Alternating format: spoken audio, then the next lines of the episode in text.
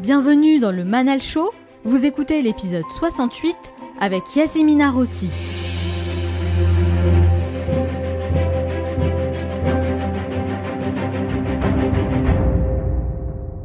Les gens me disent tu as de la chance. Non, je fais des choix. Je fais des choix et je prends des risques. Parce que la chance, pour moi, ça n'existe pas. C'est ce que je dis aux gens qui m'envoient des messages, qui me demandent des conseils. Je ne donne jamais de conseils. Faites les choses que vous avez envie de faire sans rien attendre. C'est ça qui est, qui est, c'est un peu un paradoxe. C'est d'avoir envie de quelque chose. Le désir, c'est le moteur. Et puis en même temps, de laisser faire. Dans cet épisode, je vous emmène à la rencontre d'une femme au parcours exceptionnel, qui du haut de ses 63 ans connaît une ascension fulgurante en tant que top modèle et photographe. Yatimina Rossi est devenue une référence dans le monde de la mode et de la beauté, arborant fièrement sa longue chevelure blanche, qui est d'ailleurs devenue sa marque de fabrique. C'est une femme de valeur avec qui j'ai pris beaucoup de plaisir à discuter et je vous invite vraiment à écouter cet entretien jusqu'au bout car vous allez entendre des choses que vous n'avez pas l'habitude d'entendre dans les médias traditionnels, notamment au sujet de la place de la femme dans notre société. Vous allez également découvrir qu'il n'y a pas d'âge pour entamer de nouveaux projets et rencontrer le succès. Comment elle en est arrivée à quitter sa Corse natale pour partir aux États-Unis et vivre des expériences qui ont totalement changé sa vie, les choix décisifs qui lui ont permis d'amener sa carrière au niveau supérieur, sa définition de la réussite et la manière dont elle gère ses projets sans se mettre la pression, et plein d'autres choses passionnantes qui vont vous inspirer à devenir la meilleure version de vous-même. Enfin, je terminerai cette émission en partageant les trois conseils à retenir de mon entretien avec Yatsimina Rossi. Et n'oubliez pas, certains veulent que ça arrive, d'autres aimeraient que ça arrive, et quelques-uns font que ça arrive. Alors soyez attentifs et faites partie de ceux qui font que ça arrive. Passez à l'action.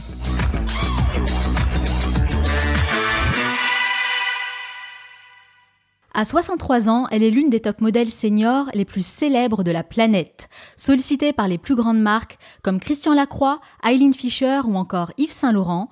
Elle a été révélée au grand public à travers la campagne Diadermine dont elle est devenue l'égérie.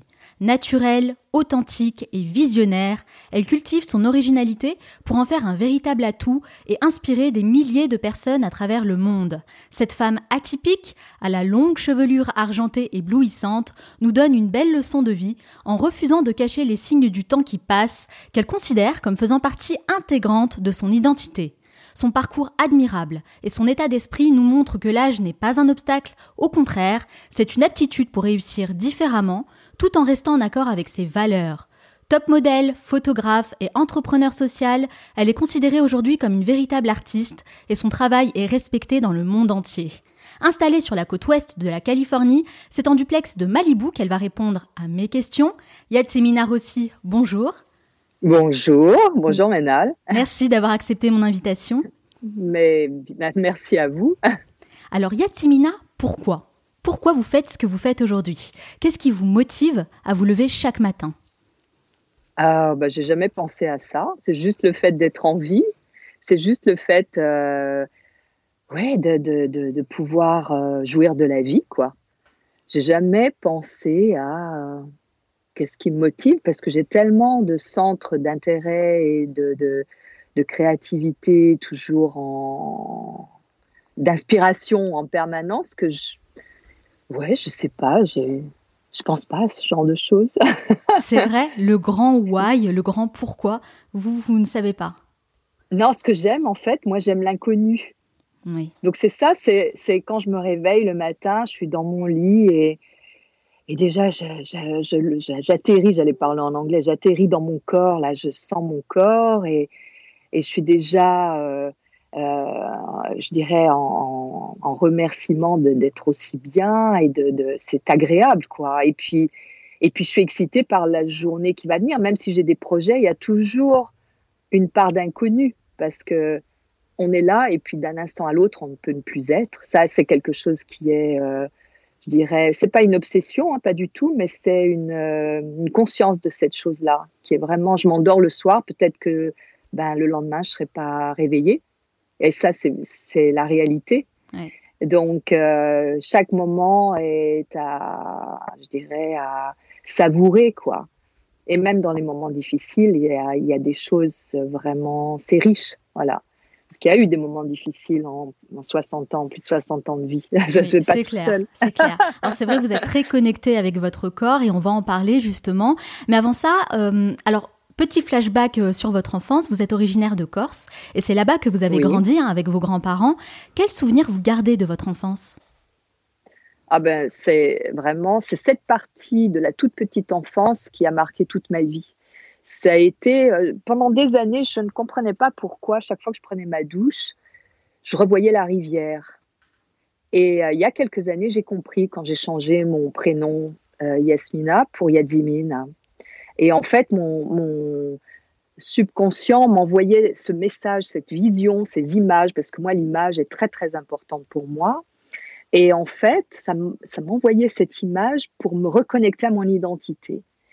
Et il y a quelques années, je sentais qu'il y avait quelque chose qui flottait, comme si j'étais pas les pieds sur terre, que j'étais pas ancrée. Et j'ai eu tout un, il y a eu un concours de circonstances qui a fait que j'ai pu travailler avec un, un chaman et euh, qui, dès la première séance, m'a dit Mais où étais-tu quand tu as commencé à parler? Et là, j'ai dit Mais, mais oui, j'étais en Corse et je parlais pas français, je parlais corse avec mes grands-parents. D'où la rivière, justement, c'était la rivière qui était à D'où la rivière, et eh ben on avait on n'avait pas d'eau et pas d'électricité, on vivait sur une plage et on allait à la rivière pour se laver, pour laver le linge, pour euh, chercher l'eau euh, du rocher qui coulait, de, qui coulait du rocher euh, sous le figuier. Et toutes ces images venaient sans cesse et je comprenais pas toute ma vie jusqu'à il y a cinq ans. Et là, quand, quand il y a eu ça, j'ai compris, j'ai dit, mais oui, voilà, mon identité, c'était la façon, donc il m'a dit, ton identité, c'est la façon dont tu as été appelé quand tu as commencé à parler. Et donc, j'ai pas été appelée Yasmina. Mes grands-parents pouvaient pas dire Yasmina. Mes grands-parents encore, ils disaient Yadimina. Oui, Yadimina. Oui, ils le prononçaient différemment. mais oui, voilà. Et, oui, il ne pouvait pas prononcer Yasmina. Et donc, du coup, j'ai, là, ça a fait sens.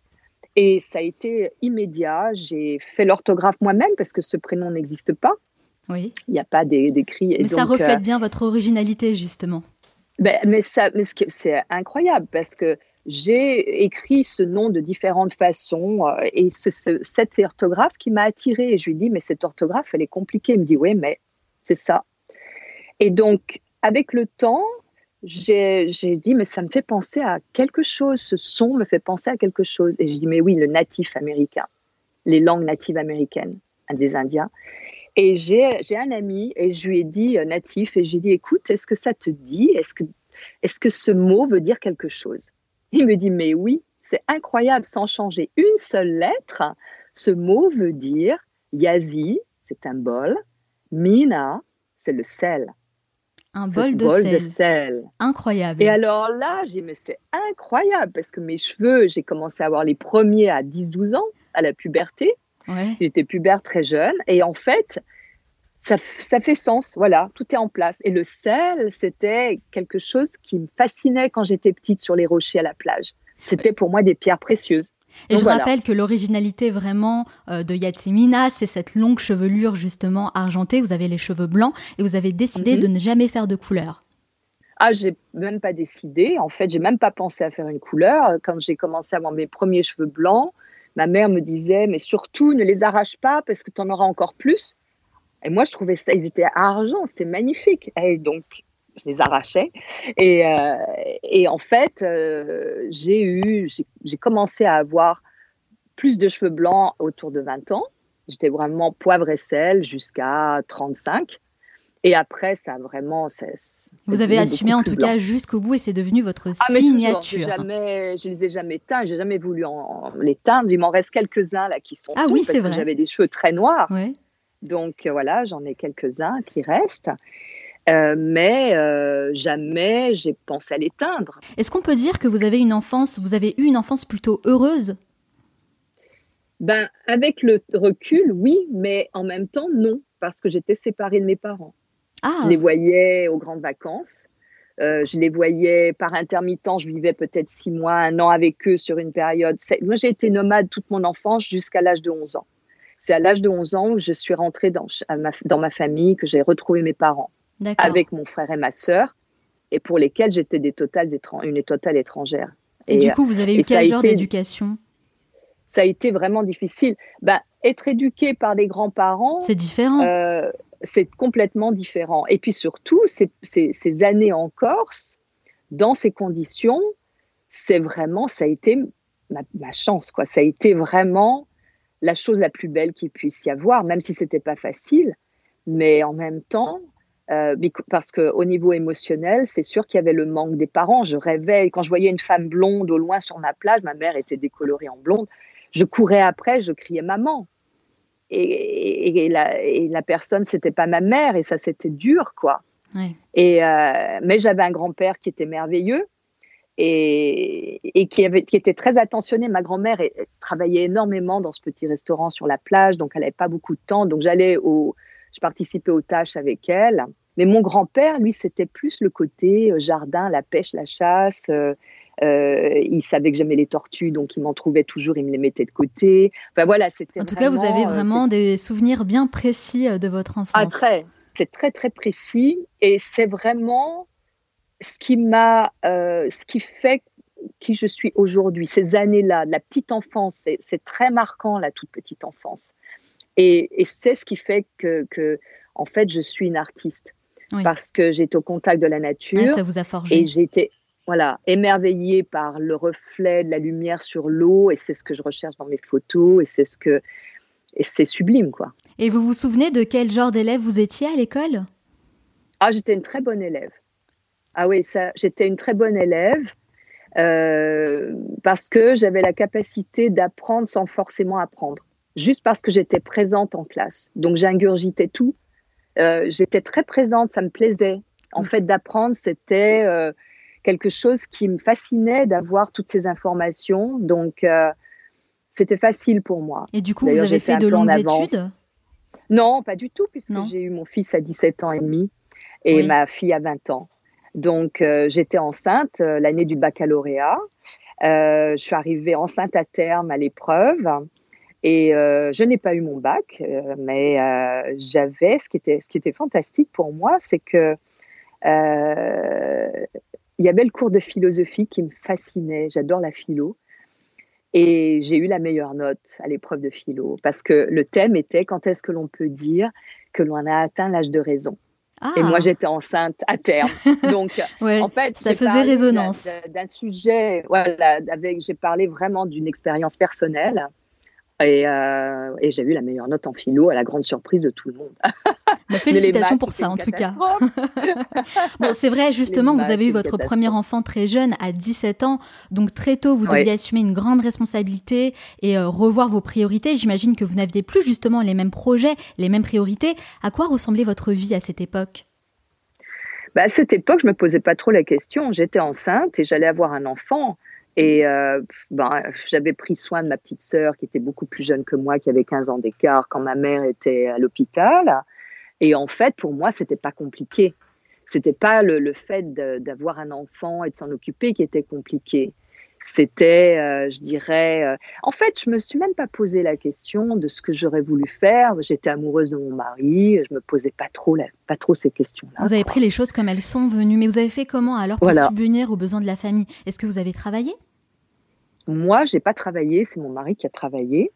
Donc, euh, je n'ai pas travaillé jusqu'à ce que mes enfants aient environ, je dirais, 10, 12, 12, 12 ans à peu près, 10, 12 ans.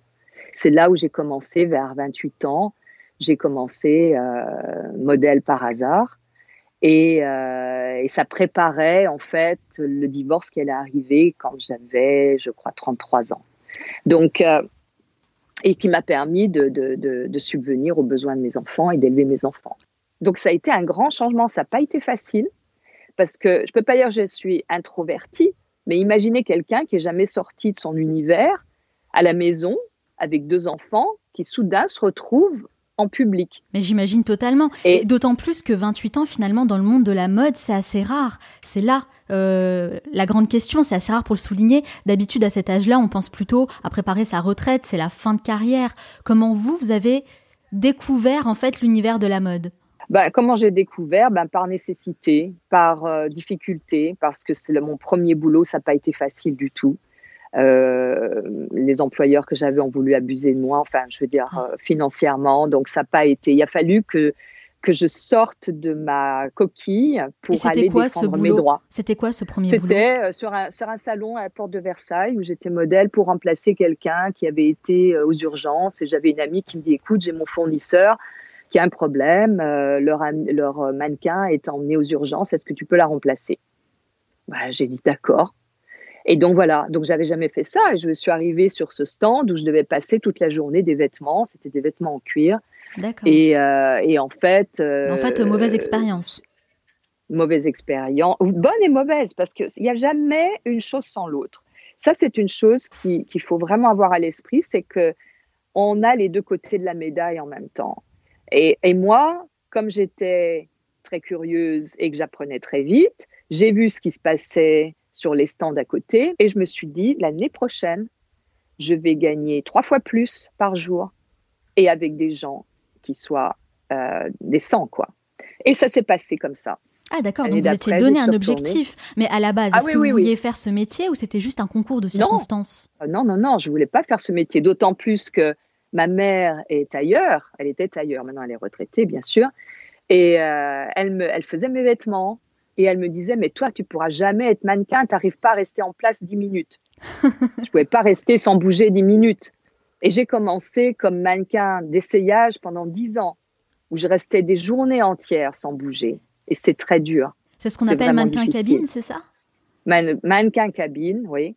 Et, vous avez fait ça pendant dix ans? fait, J'ai fait ça pendant dix ans. Et à l'époque, j'avais des talons aiguilles et j'étais debout et tout le monde fumait et j'avais la tête dans la fumée de cigarette. Mais c'était le soir, je rentrais, mes pieds, c'était une horreur pendant la saison des collections et tout. Qu'est-ce que j'ai pu souffrir? C'est pour ça que maintenant, mes pieds, je mets plus de talons aiguilles. Hein. Eh, vous avez bien raison. C'était dur. Et je pensais toujours à ma mère qui me disait, je me disais, est-ce que j'ai fait ça par défi? Et puis j'ai décidé que petit à petit, donc d'un employeur à un autre, j'ai quand même été respectée et j'ai eu des super employeurs, mais vraiment. Vous avez persisté, vous avez continué. J'ai persisté et euh, j'ai toujours pensé que je pouvais aller euh, de mieux en mieux et, rechercher donc euh, des marques qui me plaisaient. Ou c'est comme ça qu'un jour, je suis allée à la porte de Versailles, le dernier jour du salon, sur le stand de, qui fabriquait les vêtements de cuir et fourrure pour Yves Saint Laurent, Jill Sander, euh, Jean-Louis Scherrer et bien d'autres. Et, euh, et je me suis dit, j'aimerais travailler avec eux parce que j'aimais bien Yves Saint Laurent. C'était aussi ma façon de, de, de m'habiller, j'aimais beaucoup. Et j'ai laissé ma carte. Quelques mois après, donc à la période des collections, en février, janvier-février, j'ai un coup de fil.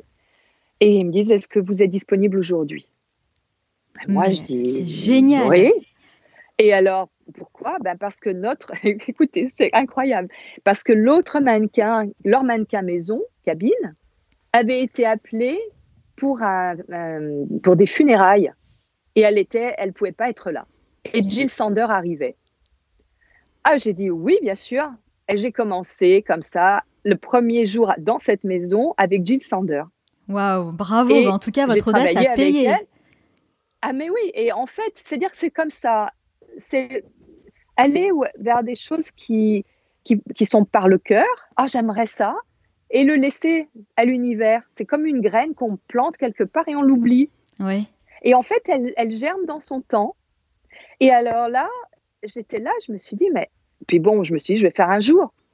Mais non, après, ils m'ont gardé. J'ai travaillé dix ans dans cette boîte.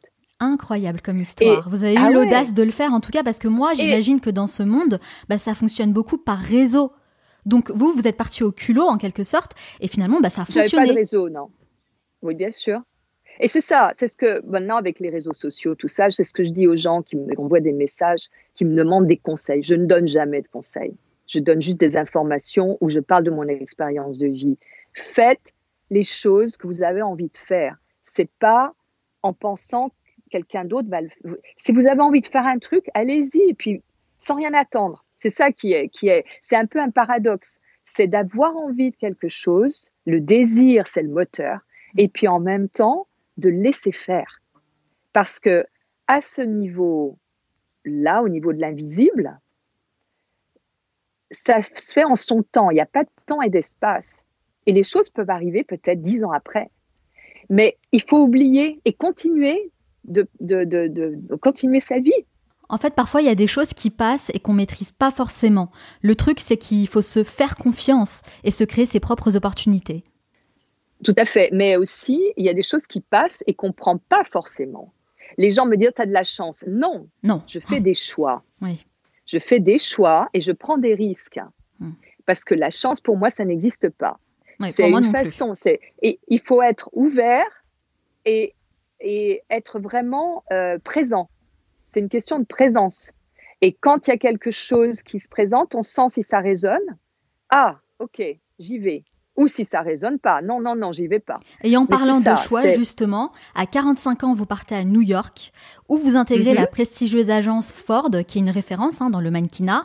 Est-ce qu'on peut dire que c'est à ce moment-là que votre carrière a réellement décollé? Euh, oui et non, parce que euh, là, ce que je faisais à Paris, j'étais quand même bien établie. Ça m'avait amené beaucoup de connexions. J'organisais des défilés pour des différentes marques dans différents pays en Europe. J'ai fait beaucoup de choses grâce à cette euh, compagnie avec laquelle j'ai travaillé pendant dix ans. D'accord. Mais après, quand je suis arrivée à New York, là, ça a été un changement de nouveau, un autre changement. C'est-à-dire que oui, j'ai très très bien travaillé à New York, mais je n'ai plus fait d'essayage du tout.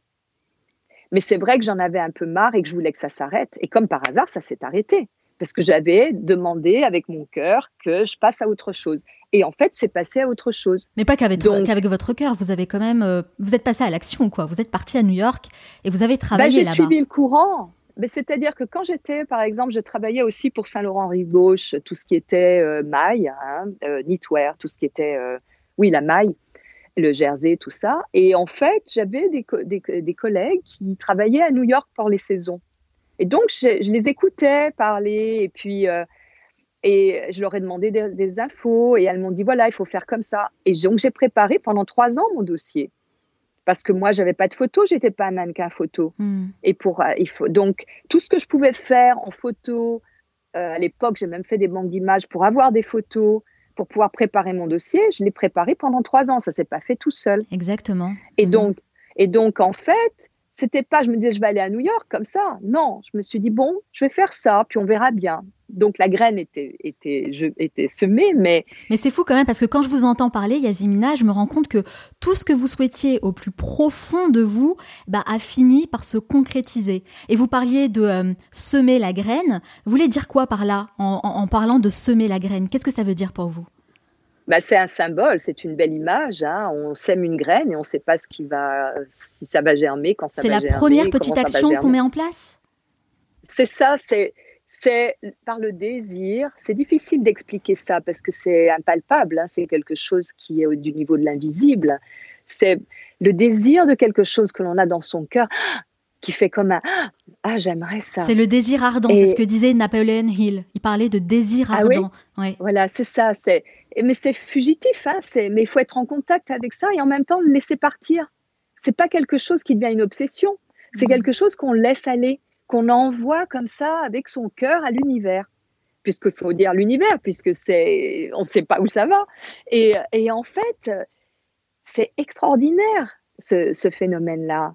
Mais euh, c'est difficile de donner une autre image que ça cette graine, c'est une graine. Si on peut mettre une, image sur ce désir, sur cette impulsion comme ça de, de, ah, comme ça, c'est comme une petite graine et hop, c'est envoyé, puis voilà. Et finalement, les, retours peuvent se faire sur euh, plusieurs années.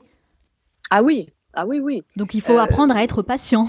Eh, il y a aussi, il y a apprendre à être patient, et puis surtout, il y a une autre condition, c'est de pas avoir de peur. La petite enfance, vous me demandiez tout à l'heure, la façon dont j'ai été élevée dans cette petite enfance nomade, ça m'a donné une force, c'est de pouvoir m'adapter, de pas craindre l'inconnu ou ce qui va arriver, quoi. Ouais, c'est ce que j'allais dire. Ouais, le fait de ne pas avoir forcément cet équilibre euh, familial, bah, ça vous a quand même forgé, ça vous a permis de prendre des risques là où certaines personnes auraient eu peur et seraient restées dans un petit confort, en fait.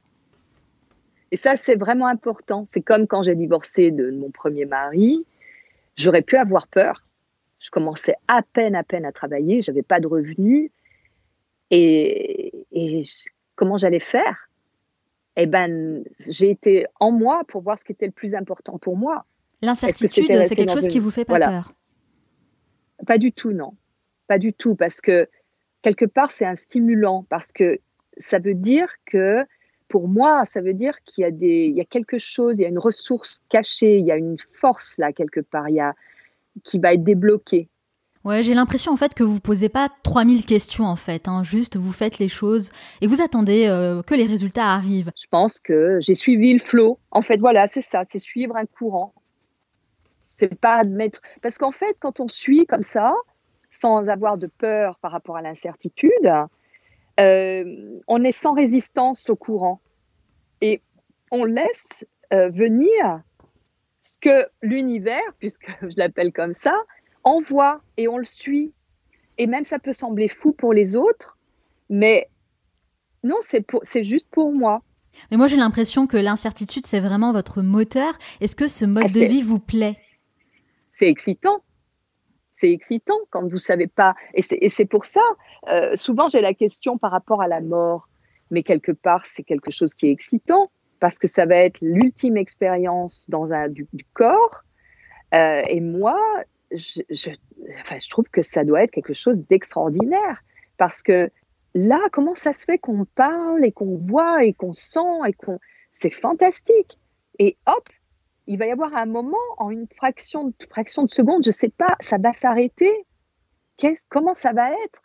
Comment Et on ne sait pas, justement, effectivement, on ne sait pas. Et c'est le fait de ne pas savoir ce mystère-là, comme vous dites, bah, c'est cette part-là qui est excitante. Ah oui, ah oui. Et ça ne veut pas dire que je chercherai des choses pour être près de la mort, pour pouvoir. Non, pas du tout. J'aime la vie. Et, Mais en même temps, je pense que quand on vit, il y a beaucoup de philosophies qui parlent de ça, de vivre le moment présent. Je pense que lorsque l'on vit le moment présent, c'est pour être prêt à pouvoir vivre ce moment présent-là et, à pouvoir le, être vraiment dans l'expérience. Et, je pense que le fait d'être dans le moment présent, ça permet aussi, justement parce qu'on a cette guidance qui vient, quand on est dans le moment présent, on peut recevoir des informations qui viennent, je dirais, de l'invisible, de notre âme, de, comment vous voulez l'appeler. Je veux dire, et, ces informations, si on suit ces, ces indications, on sait qu'on est que quelque part il y a une guidance et ok, ça sera quand ça sera. Oui, oui, on se laisse guider. J'ai l'impression en tout cas que ça enlève pas mal de pression, d'anxiété oh et de stress à notre vie. On arrête de se poser 3000 questions et on fait juste les choses, on vit quoi. La résistance, ça apporte de la souffrance. Ça peut aussi être un moteur pour aller vers quelque chose de plus. Qu'on fait, par exemple, si on fait euh, du workout, du bodybuilding et tout ça. Oui, mais, mais en même temps, euh, des fois, résister à une situation ou pas faire face à une situation et vouloir l'éviter, ça apporte de la souffrance. moi, j'aime bien cette phrase. La résistance, ça apporte de la souffrance. Ne, pas suivre sa guidance. Ah, j'ai pas envie d'aller là. Et y aller quand même pour faire plaisir à quelqu'un. Il peut se passer quelque chose qui n'était pas, juste. Et, et ben, on passe une mauvaise soirée, euh, on a un problème. Euh, enfin, voilà. Donc, euh, D'où l'importance de s'écouter et suivre son instinct. Je le disais. Yasmina, dans la présentation, ça fait maintenant plus de 10 ans hein, que vous vivez sur la côte ouest de la Californie, à Malibu. Ça fait 12 ans, oui. 12 ans. Mais moi, moi personnellement, Yasmina, je trouve que Malibu, c'est vraiment un endroit qui vous correspond bien, parce qu'on ah sait que les habitants de Malibu bah, sont connus pour avoir un mode de vie plutôt sain. Et justement, j'aimerais bien savoir à quoi ressemble la journée type de Yasmina Rossi. ben, je me lève. Euh, donc, mes fenêtres sont toujours ouvertes, pratiquement été comme hiver. Hein. Donc là, c'est grand ouvert. Euh, je suis face à l'océan, euh, pas sur une plage, mais face à l'océan, côté plage. Et en fait, ben, très simple, ma routine, je vais mettre de l'eau froide sur le visage. je prends mon eau chaude avec mon jus de citron. Je commence par, euh, ça dépend. Là, j'ai ressorti parce que j'avais un petit problème à la jambe. J'ai ressorti mon vélo d'appartement. Donc le seul exercice que je pouvais faire, c'était ça. Donc je me mets sur mon vélo d'appartement et je lis mes emails, mes messages, je réponds. Tout ça, ça me prend une demi-heure. Et puis ça me fait un échauffement pour le yoga. Donc je fais ma séance de yoga, quelques exercices de stretching ou de, comment on dit, euh, body lift. De, mm-hmm. Je travaille avec mon corps, voilà. Euh, et puis après, ben, je fais mon. Ben, il est déjà 10 heures, je prends ma douche, euh, je fais mon premier repas de la journée. Donc d'abord, je prends mon café, je réponds encore à quelques emails, et puis je cuisine mon premier repas. Il est vers 11 heures à peu près. Et puis, euh, donc, ces premiers repas là. Et puis après, ben, je continue sur mes projets. je suis beaucoup d'ordinateurs. Vous travaillez beaucoup de chez vous? Ah que pratiquement, quand je suis pas bookée, oui, je travaille de mm. chez moi. Maintenant, en plus, je fais rarement des castings, je suis bookée direct. Donc, euh, je travaille de chez moi. Je fais comme, bon, bah, je suis une artiste et je travaille euh, sur mes photos. Euh, je fais beaucoup de prises de vue. Je fais aussi des prises de vue en autoportrait pour des, des clients. Donc, je suis vraiment très, très occupée. Il y a un côté vraiment création artistique qui prend beaucoup de temps dans votre journée. Tout à fait. Et puis, euh, après, je me prends, généralement, je prends mes fruits en début d'après-midi. Euh, je vais faire euh, des fois une balade sur la plage, j'en profite pour faire quelques photos, un peu d'exercice aussi, un peu de squat ou un peu de, de push-up ou des choses comme ça. Et puis après, je rentre et là, je prépare mon deuxième repas en fin d'après-midi. Et puis après, ben, ça dépend où je continue à travailler, ou alors je regarde un film, euh, ou je lis un livre. Enfin voilà, ça c'est ma, ma journée D'accord, ça c'est la journée type. Très bien. Quand je voyage pas. Quand je voyage, c'est... Oui, c'est différent, j'imagine. Est-ce que vous pensez que l'environnement dans lequel vous vivez bah, participe beaucoup à votre bien-être? Ah, complètement. C'est primordial. C'est primordial. De toute façon, partout où j'ai vécu, j'ai vraiment sélectionné mon endroit de vie, mon appartement, à New York, je savais exactement ce que je voulais. C'est quoi vos critères Je voulais la vue. C'était une très belle vue.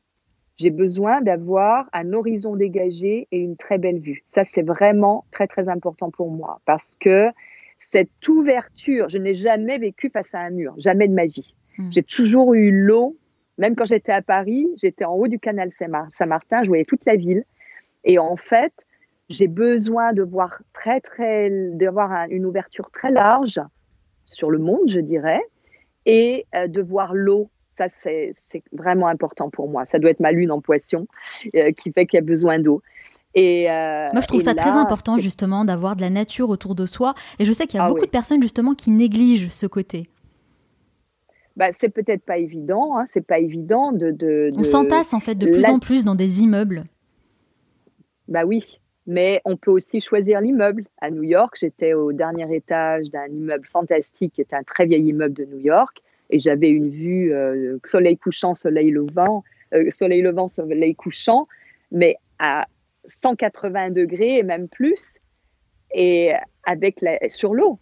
Et ça, il faut, il faut avoir aussi l'idée où est-ce que je veux habiter? Je veux habiter là. Moi, quand j'ai vu Manhattan, je savais où je voulais habiter. Donc, j'ai cherché pour habiter là où je voulais être. Mais évidemment, c'est vrai qu'avoir un, un, bel environnement, ça demande de l'argent. Et moi, je suis consciente, bien sûr, que souvent, bah, c'est des moyens financiers qui sont restreints. Mais je pense qu'il faut vraiment être exigeant et faire les bons choix. Ne serait-ce peut-être qu'habiter dans un endroit peut-être plus petit, mais au moins avoir un environnement plus sympathique en fait autour de soi, parce que c'est très important pour le là, moral. Je suis dans, je suis dans un tout petit studio. C'est une guest house que je loue. Hein, je suis pas propriétaire mais c'est ce que je peux m'offrir.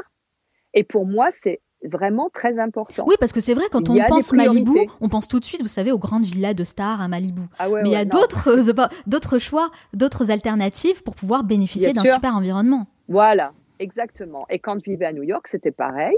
Nous n'étions pas dans un super grand appartement ou dans le West Village ou tout ça. On était dans le Financial District, mais on avait un grand appartement pour le beaucoup moins, moins cher que Midtown ou à Greenwich. Donc, il y a des choix à faire. C'est ça. Moi, ma priorité, c'est ça. Mais je suis pas quelqu'un qui va dehors au restaurant tout le temps, qui dépense de l'argent en, sortie. Je, ma priorité, c'est mon lieu de vie. Hmm. Et c'est ça, il faut savoir, il faut connaître ses priorités. C'est clair, il faut les savoir connaître. où on veut mettre son argent. Exactement, c'est ce que j'allais dire, et investir correctement pour son bien-être. On sait aussi à quel point l'alimentation joue un rôle majeur pour notre santé.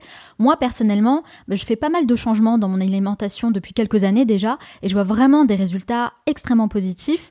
Donc j'aimerais savoir si vous avez des rituels alimentaires qui vous aident, vous, à rester en forme.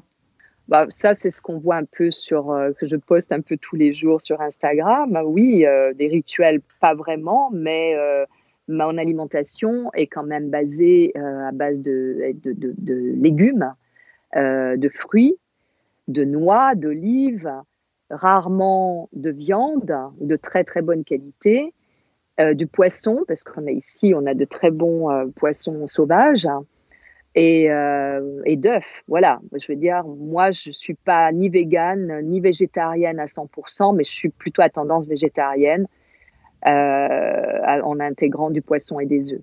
Ah bah, je me rends compte que finalement on est pareil, on a à peu près la même alimentation à ce niveau-là. Ça me convient très bien. Ouais, ouais. et puis pareil, j'aime pas mettre euh, des mots, me mettre dans des cases. Non. Alors on dit flexitarienne, végétarienne, végane. Non. En fait, c'est juste je mange bien et j'essaye de d'avoir des aliments de qualité. C'est surtout ça. Voilà, le plus important. ça. Et ici à Malibu, on a un petit marché, tout petit, hein, farmers market comme on dit, euh, où on a de très bons produits.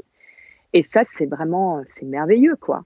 Et, euh, et on peut manger très bien aux États-Unis il faut le chercher aussi. Quand j'étais à New York, c'était pareil. J'allais chercher des produits bio, euh, tout ça. Euh, moi, je mange bio depuis toujours. C'est pas une nouveauté, c'est pas une mode. C'est, c'est euh, si j'ai pas bio, ben je mange quand même. Hein. Pas non plus. Euh, oui, c'est dans un restaurant, c'est pas être Flexible, évidemment. Voilà, complètement. Hmm. Et ça m'empêche pas d'apprécier quelque chose qui est pas bio du tout. J'en ai, c'est vraiment pas un problème. Mais ma priorité, c'est ça, puisque j'ai grandi comme ça et que j'ai toujours été comme ça. Et euh, je me souviens à Paris, euh, il y a plus de 40 ans, ouais, c'est ça.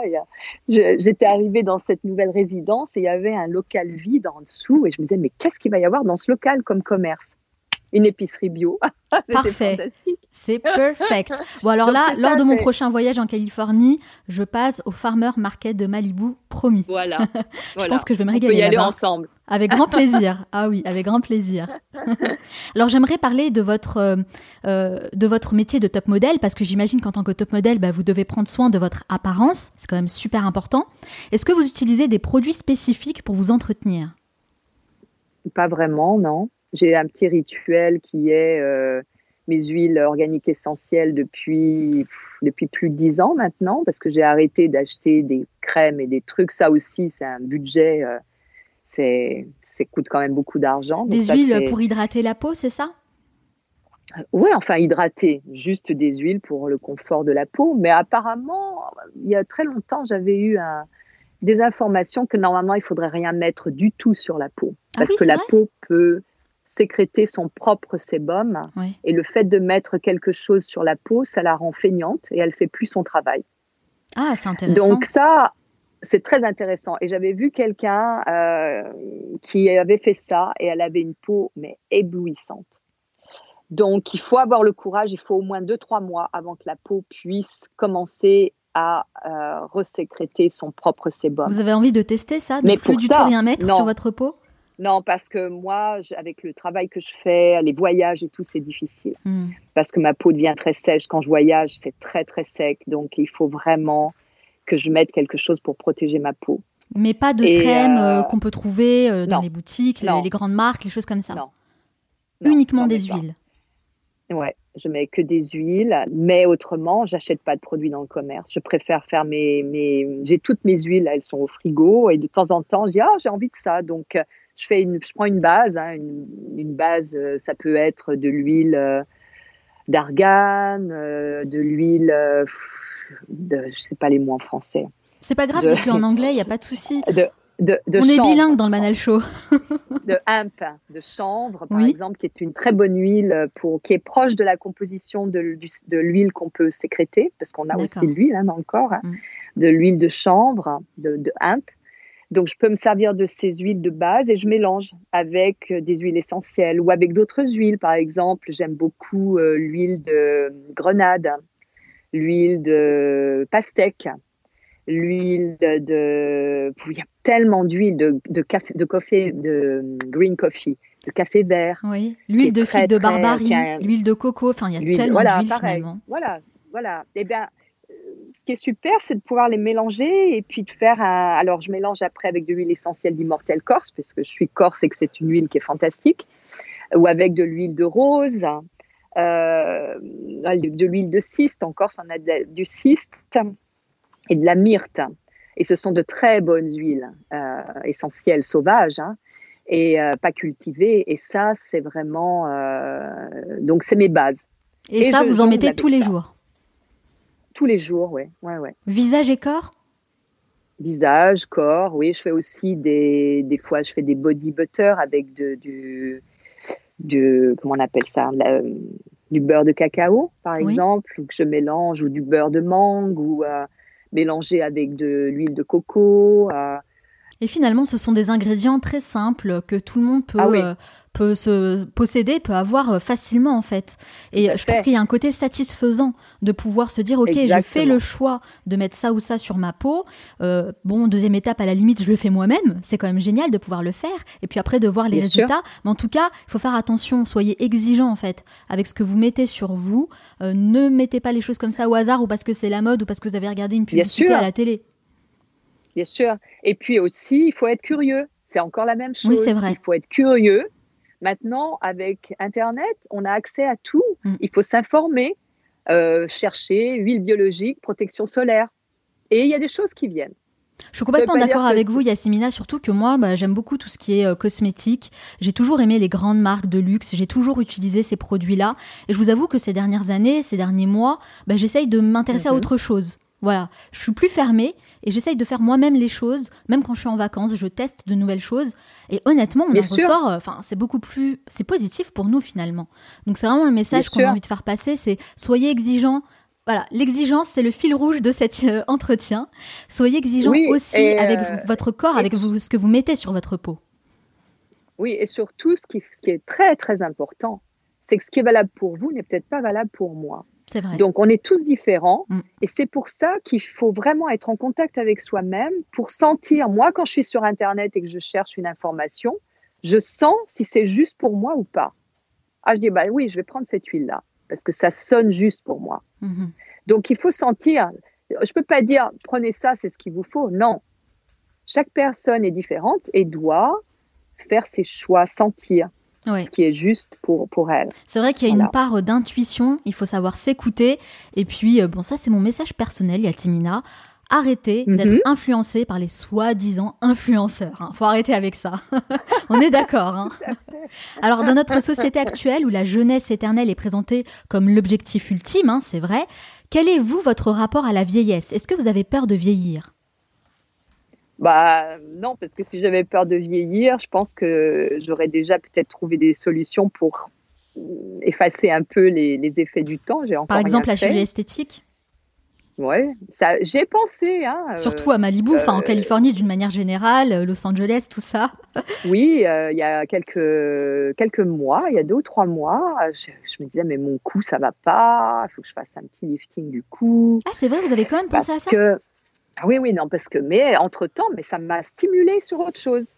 C'est-à-dire que j'avais pensé à ça parce que chaque fois que je fais des photos, ça, ça tombe un peu, le, le, menton, tout ça. Je trouvais ça pas très joli, ça fait des ombres et tout. Puis comme j'aime pas faire Photoshop, et puis euh, je me suis dit, ouais, peut-être.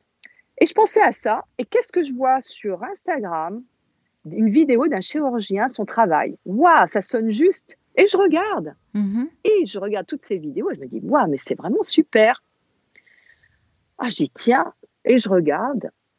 Et je me dis, mais ça fait quand même cher pour la consultation.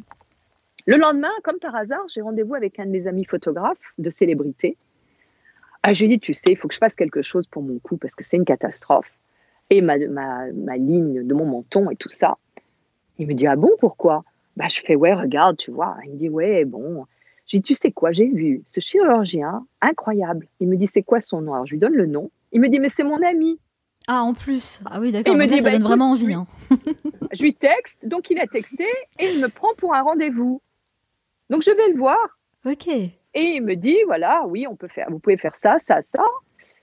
Et je lui dis, écoutez, moi je veux savoir quels produits vous utilisez pour les tester. Il me dit, bien sûr, je peux vous les donner. Je fais, non, je ne les veux pas. J'ai un ami, on teste en médecine énergétique à distance, il est à Paris. Je lui donne les noms, il va tester pour voir si mon corps, si c'est compatible avec mon corps. À ma grande surprise, un des produits est compatible. Pas d'incompatibilité et tout. Moi, ça fait 20 ans que je travaille comme ça en énergétique avec lui. Je dis ouais. Mais entre-temps, je me suis dit, mais est-ce que j'ai vraiment envie d'avoir ces produits dans mon corps, quoi? Et la réponse était non.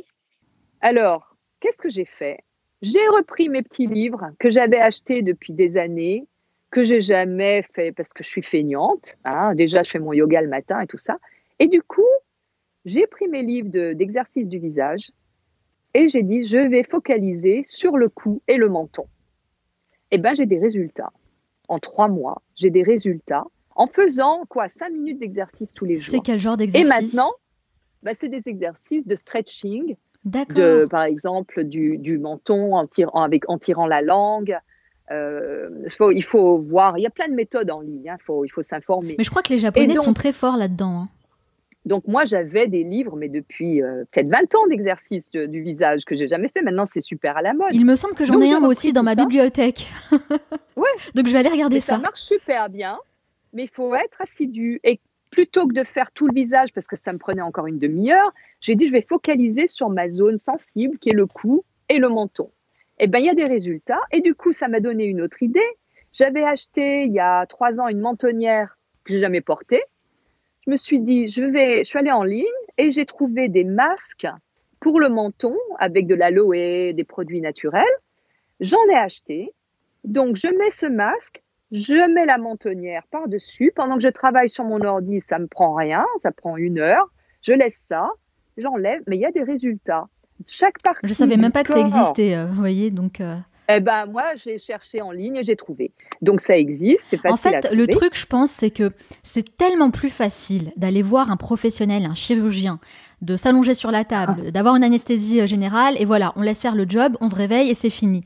C'est tellement plus facile de faire ça, parce que finalement, faire des exercices, être assidu, ne serait-ce que prendre un livre et l'ouvrir, regardez. Je vous ai pris le livre là que j'ai dans, ma bibliothèque, il est là, ah et je l'ai jamais ouvert. Et en fait, c'est compliqué. Je l'ai, je l'ai jamais ouvert. Il est là depuis un an dans ma bibliothèque. Eh bien, grâce à vous, Yatimina, je vais l'ouvrir ce soir. Eh ben, voilà. je vais le consulter. Et alors, et alors j'ai trouvé maintenant une autre, un autre moyen. C'est que je combine mes exercices du visage pour pas perdre de temps pendant ma pratique du yoga. Très bien, vous optimisez le temps. J'optimise le truc et je sens, si je suis sur une posture inversée, je vais travailler ces muscles du cou un peu plus par, avec la langue et avec tout ça. Et donc, j'optimise tout ça et du coup, je perds pas de temps à faire exercice du visage et exercice de yoga. Je combine les deux. Et moi, ça me convient très bien. En fait, c'est ça, c'est soyez curieux, essayez de trouver d'autres alternatives. Vous avez raison, on a plein d'informations sur Internet, tout est à notre disposition. Après, c'est clair que c'est pas fait pour les feignants. Faut juste, voilà, passer à l'action, essayer de faire des choses différemment. Mais, mais ça a des résultats, vous êtes la preuve vivante que ça fonctionne. Mais c'est aussi une question de choix. Est-ce que je veux dépenser 10 000 dollars là-dedans? Ou est-ce que ces 10 000 dollars, je vais les mettre pour justement créer ma collection, ceci, cela, de bijoux. De C'est une question de choix. Mm. Et de priorité, oui. Alors en préparant cet entretien, Yatimina, je suis tombée sur une vidéo dans laquelle vous dites I never thought myself to make money. C'est une phrase qui m'a beaucoup mhm. interpellée. Qu'est-ce que ça signifie exactement pour vous? Ben, Ça veut dire que j'ai jamais fait des choses que j'avais pas envie de faire pour de l'argent. Vous avez des exemples? J'ai refusé une grande campagne de cosmétiques parce que j'étais pas d'accord sur le principe de comment ça pouvait être euh, sur, le, sur la façon dont le contrat était dealé. Ça ne me convenait pas. Donc j'ai refusé de le faire et j'ai pas de regrets. Et ça, c'est un exemple parmi tant d'autres. Et, euh, et ça, c'est là où est notre pouvoir, c'est de dire non mm. à ce qui n'est pas juste pour soi sans avoir peur de perdre. C'était beaucoup d'argent. J'ai pas eu peur de perdre. Ma vie aurait peut-être été plus facile, j'en sais rien mais c'était pas juste pour moi. Moi, j'aime beaucoup euh, votre détermination, justement. Comment vous faites vos choix? Sur quels critères, en fait, vous faites vos choix aujourd'hui? Bah, Sur mes priorités, sur ce qui est juste pour moi. C'est pas sur ce que ça va me rapporter. C'est pas une question d'argent. Parce, parce que, je peux faire aussi des choses gratuitement et j'en fais. Je travaille des fois bénévolement, par exemple, dans des courts-métrages pour des films d'étudiants, des choses comme ça. Euh, parce que je trouve que c'est formidable de les voir aussi passionnés et je suis OK pour donner mon temps pour ça. C'est important de le dire ça. Il faut faire les choses pas uniquement parce que ça rapporte de l'argent. Voilà. Je peux euh, faire des photos euh, pour quelqu'un qui a besoin de photos et je les fais énormément. Je peux compter pour des, des, dizaines et des dizaines et des dizaines de personnes que j'ai photographiées bénévolement qui avaient besoin de photos. Et c'est pas que pour l'argent. Mais si l'argent n'est pas, je dirais, euh, n'est pas, je trouve pas le mot en français, fair, si c'est pas juste, juste mmh. par rapport à l'utilisation de l'image, par rapport, non, et ça, je refuse des collaborations aussi euh, sur, euh, sur, les réseaux sociaux euh, pratiquement tous les jours. Mais finalement, en ayant des valeurs, en ayant des principes et en étant en accord avec tout ça, bah, j'ai l'impression que c'est comme ça que vous avancez réellement vers vos aspirations. Et c'est pour ça aussi que les gens vous respectent. Exactement. C'est d'abord se respecter soi-même. C'est ça, avoir de la dignité, c'est se respecter soi-même. Mais c'est aussi en, en, étant, en faisant des compromis c'est comme si on, on mettait quelque on, enlevait quelque chose de notre capital pouvoir. Oui. Mhm. C'est comme si on, se coupait de notre capital pouvoir. Mhm. Et je dis pas pouvoir sur les autres, hein, c'est pas ça. Pouvoir personnel. Oui, sur notre propre vie. Voilà. Et, ça, c'est vraiment une des bases. C'est vraiment ça. C'est comment. Euh, c'est l'intégrité. Dignité, intégrité, ce sont des mots hyper, hyper importants. Et par expérience, il bah, faut savoir dire non. C'est vrai, c'est difficile de dire non. Hein. Mais croyez-moi, c'est comme ça qu'on vous respecte et que euh, votre estime de vous-même grandit. Alors, à l'heure où on n'arrête pas de parler des femmes en les victimisant et en pensant que nous sommes de faibles petites créatures qui avons du mal à dire non à toute chose, moi j'ai envie de dire au contraire. Savoir dire non, qu'on ben soit un homme ou une femme, c'est la base, c'est important et c'est comme ça que vous ferez des bons choix ça, c'est vraiment important. Et ça, c'est quelque chose que, qui, est, qui est, je dirais, primordial dans la relation, que ce soit business, toutes sortes de relations. C'est, on fait des choix, on prend des risques, on assume. On fait le choix de se mettre dans une situation délicate en pensant obtenir quelque chose, on assume. On assume. Et on vient pas après sur les plateaux télé pleurer. On assume jusqu'au bout. On assume. Exactement. Donc, on a pris un risque parce qu'on voulait obtenir ça. Il s'est passé ça, eh ben on assume, on va pas se plaindre après. Ouais, complètement d'accord avec Et vous. ça, ou alors on se met pas dans cette situation. Exactement. Ou alors on dit non, tout simplement. On sait dire non. Voilà. On dit non. Voilà. Mais si on a voulu obtenir quelque chose, et qu'on a donc fait un compromis, ben on accepte le, résultat du compromis. Je suis totalement d'accord avec vous, Yatimina. Et c'est là notre, notre pouvoir en tant que femme ou en tant qu'homme, hein, c'est pour les mhm. hommes, c'est pareil. Hein. notre pouvoir, c'est là qu'il réside. C'est dans notre euh, intégrité vis-à-vis de nous-mêmes. Si on est OK pour aller dans quelque chose comme ça, pas de problème. Et qu'après on se plaigne pas, a pas de problème. Chacun son expérience de vie on fait des expériences, on est là pour faire des expériences en tant qu'être humain, dans ce corps d'être humain, avec ses relations entre individus, une relation humaine.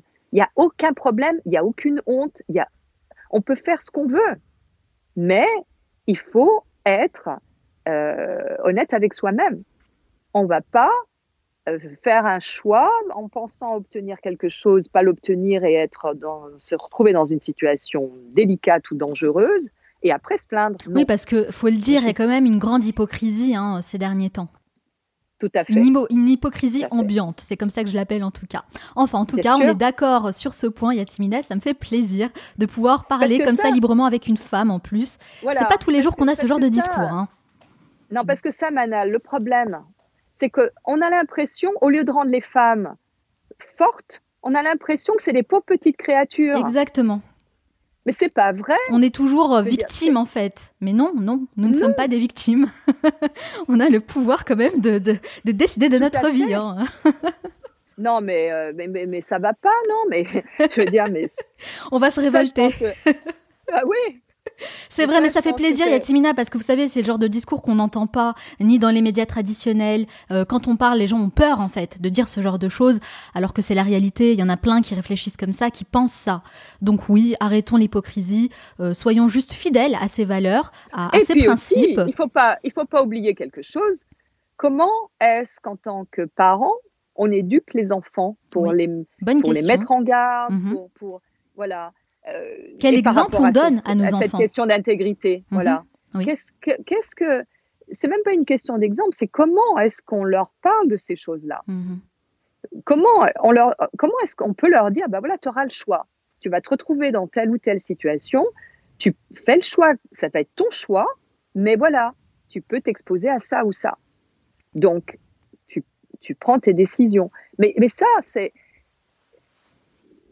c'est bien sûr, je dirais que si, si quelqu'un se fait violer dans un parking, ah, ça, c'est différent. C'est difficile. ça, c'est une agression, c'est horrible, bien sûr. Voilà. Oui, on parle pas de ce genre de situation, nous. Hein. Non, non, non, pas du tout. Pas du tout. On parle des situations où il y a un échange, euh, il y a une question, il y a une proposition, euh, et on a choisi, en fait, d'aller vers ce chemin. Nous, on parle de ça. On est toujours à 50-50 dans une relation. Exactement. C'est comme le tango, ça se danse à deux. Voilà. Voilà. Alors Yatsemina, votre singularité, c'est ce qui fait vraiment votre force, et on l'a bien compris. Hein. D'ailleurs, vous la cultivez. Est-ce que ça serait ça finalement la clé du succès, cultiver sa singularité?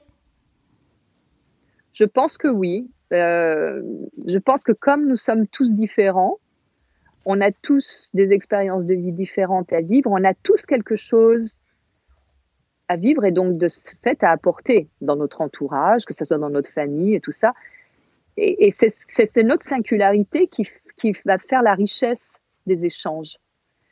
Et oui, c'est ça. Pourquoi vouloir être comme quelqu'un d'autre alors qu'on est venu dans un corps différemment? Quelque part, on l'a choisi ce corps. Comment après on peut optimiser ça? Comment après on peut préserver notre capital? Comment est-ce qu'on peut modifier aussi notre capital euh, en prenant soin de nous? Comment est-ce qu'on peut on peut avoir les meilleurs gènes. Quand j'entends ça, ça me fait, je me dis, mais c'est pas possible. Ah, avec les gènes que tu as, c'est facile.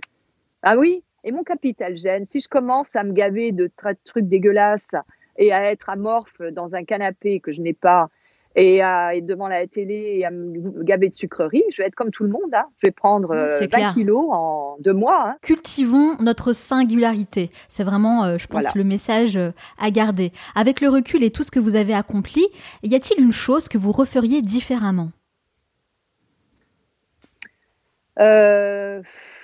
Non, parce que là où je suis aujourd'hui, c'est toutes ces choses qui font que je suis là aujourd'hui. Non, non. Euh, non. Franchement, non. Et si vous pouviez parler à la jeune Yasmina Rossi de 17 ans, qu'est-ce que vous lui diriez? Quel conseil vous lui donneriez? Bah, t'inquiète pas, tout ira bien. c'est ce qui s'est passé. c'est bien, c'est un conseil plutôt rassurant. Hein. On n'entend pas, souvent ça. Tout, ira bien. De toute façon, parce que la vie m'a montré que dans les épreuves difficiles, ça, ça a toujours été pour un mieux. Donc, euh, avoir cette confiance, quoi. et confiance.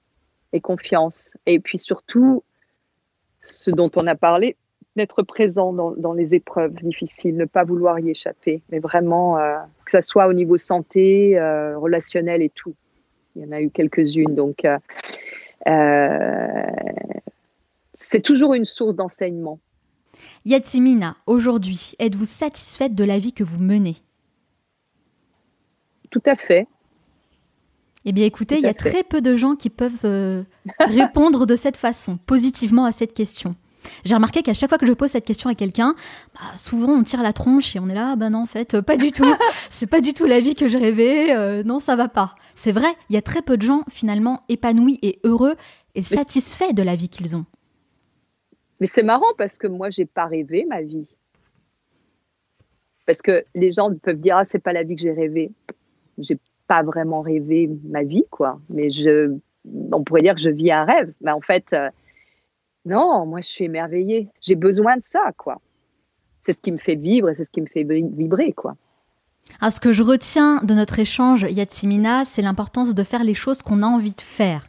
Quel que soit notre âge ou notre situation actuelle, bah, tout est possible, il n'est jamais trop tard. Et je trouve que c'est une bien belle leçon que vous nous avez transmise, c'est une vision positive qui nous pousse vraiment à appréhender le futur autrement. En tout cas, merci beaucoup Yatsimina Rossi d'avoir répondu à toutes mes questions, mais ce n'est pas totalement fini. À la fin de chaque interview, je pose une série de questions rafales. Il faut répondre le plus spontanément possible, hein, sans trop réfléchir. Le but, c'est de mieux vous connaître. Ça dure seulement 1 minute 30. Est-ce que vous êtes prête? Ok. C'est parti. Quelle est la première chose que vous faites en vous levant le matin? Faire pipi. Quel est l'endroit où vous aimez aller pour vous ressourcer Mon living room. Juste là. Quel est le dernier livre que vous avez lu hmm. Je ne sais pas. Quelle est votre plus grande peur J'en ai pas. Vous dormez combien d'heures par nuit 8. Quelle est la mauvaise habitude dont vous aimeriez vous débarrasser Accumuler. Quel animal vous représente le mieux Le loup. Quelle application utilisez-vous le plus Instagram. Quel est votre film ou documentaire préféré? The Piano. Quel livre offririez-vous en premier? Le dictionnaire des symboles. Qu'est-ce qui vous agace le plus chez les autres? Ce qui m'agace chez moi. Quelle est votre Madeleine de Proust? Quelque chose qui vous rappelle automatiquement votre enfance. L'eau. Quelle est la chose à laquelle vous croyez et que les autres considèrent comme une folie? L'invisible. Si vous disposiez de 100 euros et pas un euro de plus, dans quoi les investiriez-vous? Du chocolat. Pour vous, quelle personne incarne le mieux le mot réussite? Moi. Quel est le meilleur conseil qu'on vous ait donné? Sois belle et tais-toi. Je parle trop. Et vous l'avez suivi? Non, parce que je suis à moulin à parole. Donc je ne l'ai pas suivi. Si vous pouviez inviter la personne que vous voulez à votre table, n'importe qui, sans limite, qui choisiriez-vous Keanu Reeves. Selon vos proches, quelle est votre plus grande qualité Générosité. Et selon vous, quel est votre plus grand défaut hmm, Trop pointilleuse. Quelle est la dernière chose que vous faites avant de dormir Je rends grâce pour la journée. Merci beaucoup, beaucoup Yatsimi Narossi d'avoir répondu à toutes mes questions et d'avoir partagé votre incroyable histoire. Alors, j'ai cru comprendre que vous n'aviez pas de canapé chez vous, c'est ça? La question qui me vient comme ça à l'esprit, c'est why? Pourquoi? Parce que j'aime pas ça. Parce que je vis par terre. Ah, d'accord, je comprends mieux. Un peu comme les Japonais en fait. Voilà, exactement. Je vis par terre pour moi, ce qui est important, c'est d'avoir un espace que j'ai toujours eu, un espace libre, grand ouvert au milieu, par exemple, de mon living room. Ça, c'est très important. D'accord, en tout cas, ça, a l'air plus confortable aussi. Euh, je tiens vraiment à vous remercier, Yatimina, pour cet échange, pour cet entretien qui était absolument passionnant.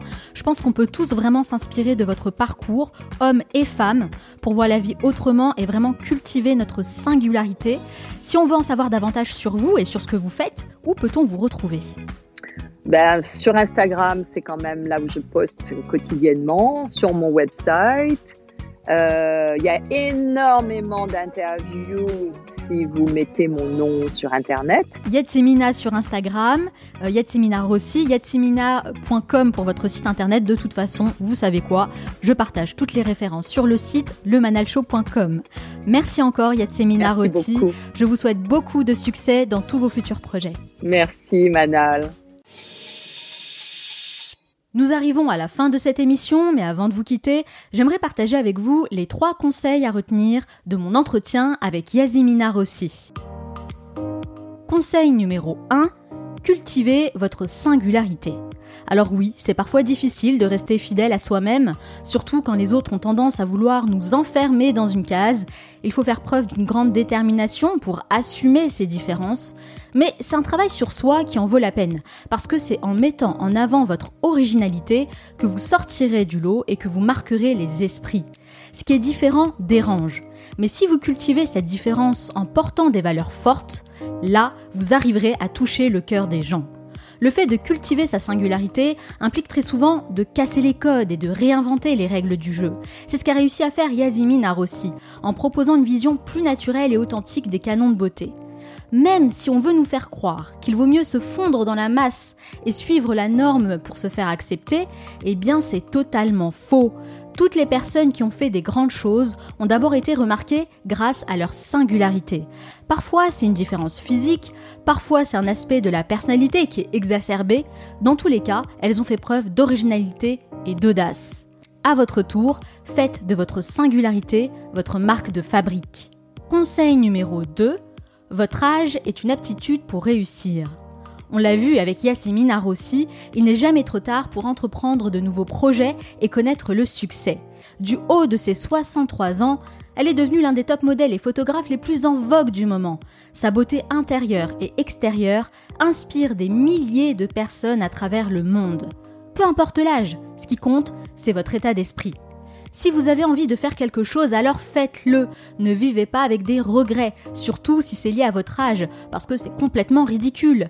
Et vous verrez à quel point c'est ridicule le jour où vous serez sur votre lit de mort, ce que je ne vous souhaite pas bien sûr. C'est pourquoi j'aimerais que ce podcast soit une sorte d'électrochoc, de déclic, pour vous inciter à voir les choses du bon côté et à profiter pleinement de toutes vos capacités.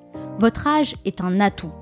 Plus vous prendrez de l'âge, plus vous gagnerez en expérience, et plus vous saurez ce que d'autres ne savent pas encore. C'est un réel avantage. Et honnêtement, en discutant avec Yasmine Arossi, j'ai vraiment senti qu'elle s'était libérée de plein de choses au fil des années pour trouver une sérénité et une vraie liberté. Alors que vous ayez 20, 30, 40, 60 ans et plus, ce qui compte, ce n'est pas le nombre d'années que vous avez vécu, ce qui compte, c'est le nombre d'années qui vous reste à vivre. Qu'est-ce que vous décidez d'en faire?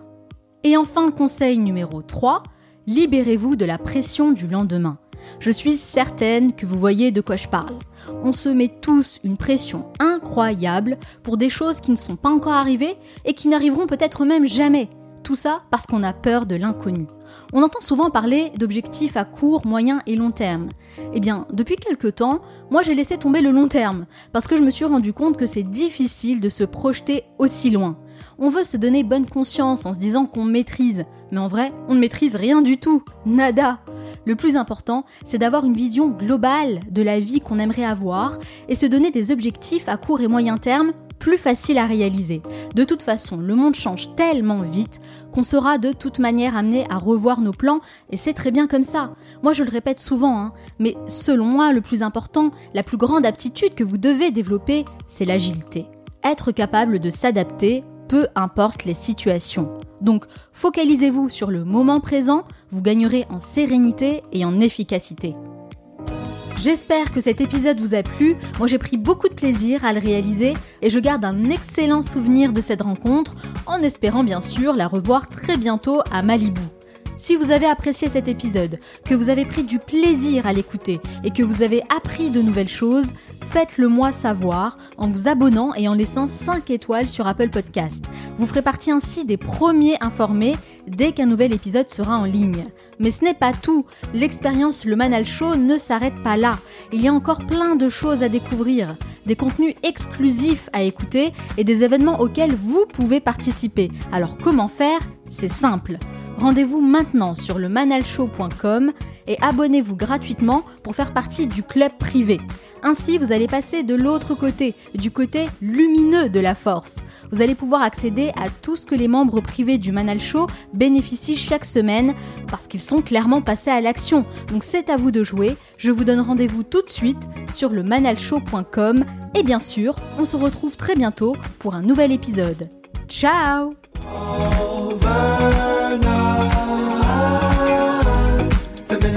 was thinking to hold you back.